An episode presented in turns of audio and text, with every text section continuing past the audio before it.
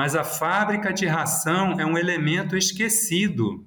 Todo mundo fala em granja, frigorífico, ninguém fala em fábrica de ração, gente. A fábrica de ração, numa estrutura do independente, ela está junto com a granja.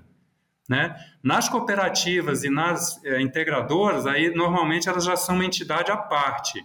Mas quer ver? Vou convencer a você. Você eu não preciso te convencer, mas quem ainda não está convencido, imagina a fábrica de ração como um centro de distribuição.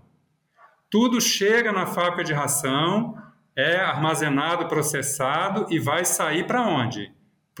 Para a granja, para o comedouro, para a boca dos animais. Tudo que der certo lá na fábrica de ração vai dar certo na granja. Tudo que der errado vai dar errado lá na granja.